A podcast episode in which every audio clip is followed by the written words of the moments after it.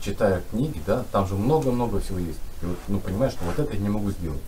И ум просто приходит в такое беспокойство. Как вот с этим быть? А, не отождествляй себя.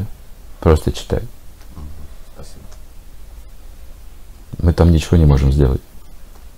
Если читать Бхагаватам, никто ничего не может сделать. Там пример прохлады Махараджи, кто это может сделать? Друг Махараджи. Да никто ничего не может сделать. Зачем это все пишут? Это проблем потом. Я все равно не могу это делать.